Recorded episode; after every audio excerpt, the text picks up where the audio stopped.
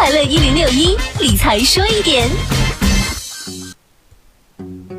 虽然我们对高利贷深恶痛绝，但是如果反过来听到有贷款机构说贷款不需要利息，相信不少人又会对这种无息贷款趋之若鹜。可是真的会有这种好事儿吗？一般来讲，无息贷款分两种情形。第一种，政府补贴型助学贷款、创业贷款、农业性贷款等等。助学贷款的申请对象只限于家庭条件有困难的大学生，创业贷款和农业性贷款仅仅针对特定人群。第二种呢，零利率购车贷款，某些汽车商为了提升销量，会推出零利率贷款购车的活动。消费者需要注意的是，虽然宣称零利率，但是需要交纳手续费。而无息贷款最大的骗局呢，来自于零利率背后隐藏的手续费、管理费等贷款成本。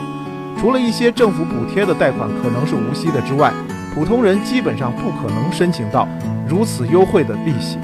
除去隐形费用之外，更多的无息贷款其实呢是某种金融骗局，贷款公司可能根本不存在，骗子用无息贷款字样吸引你的注意，然后一步步骗取你的钱财。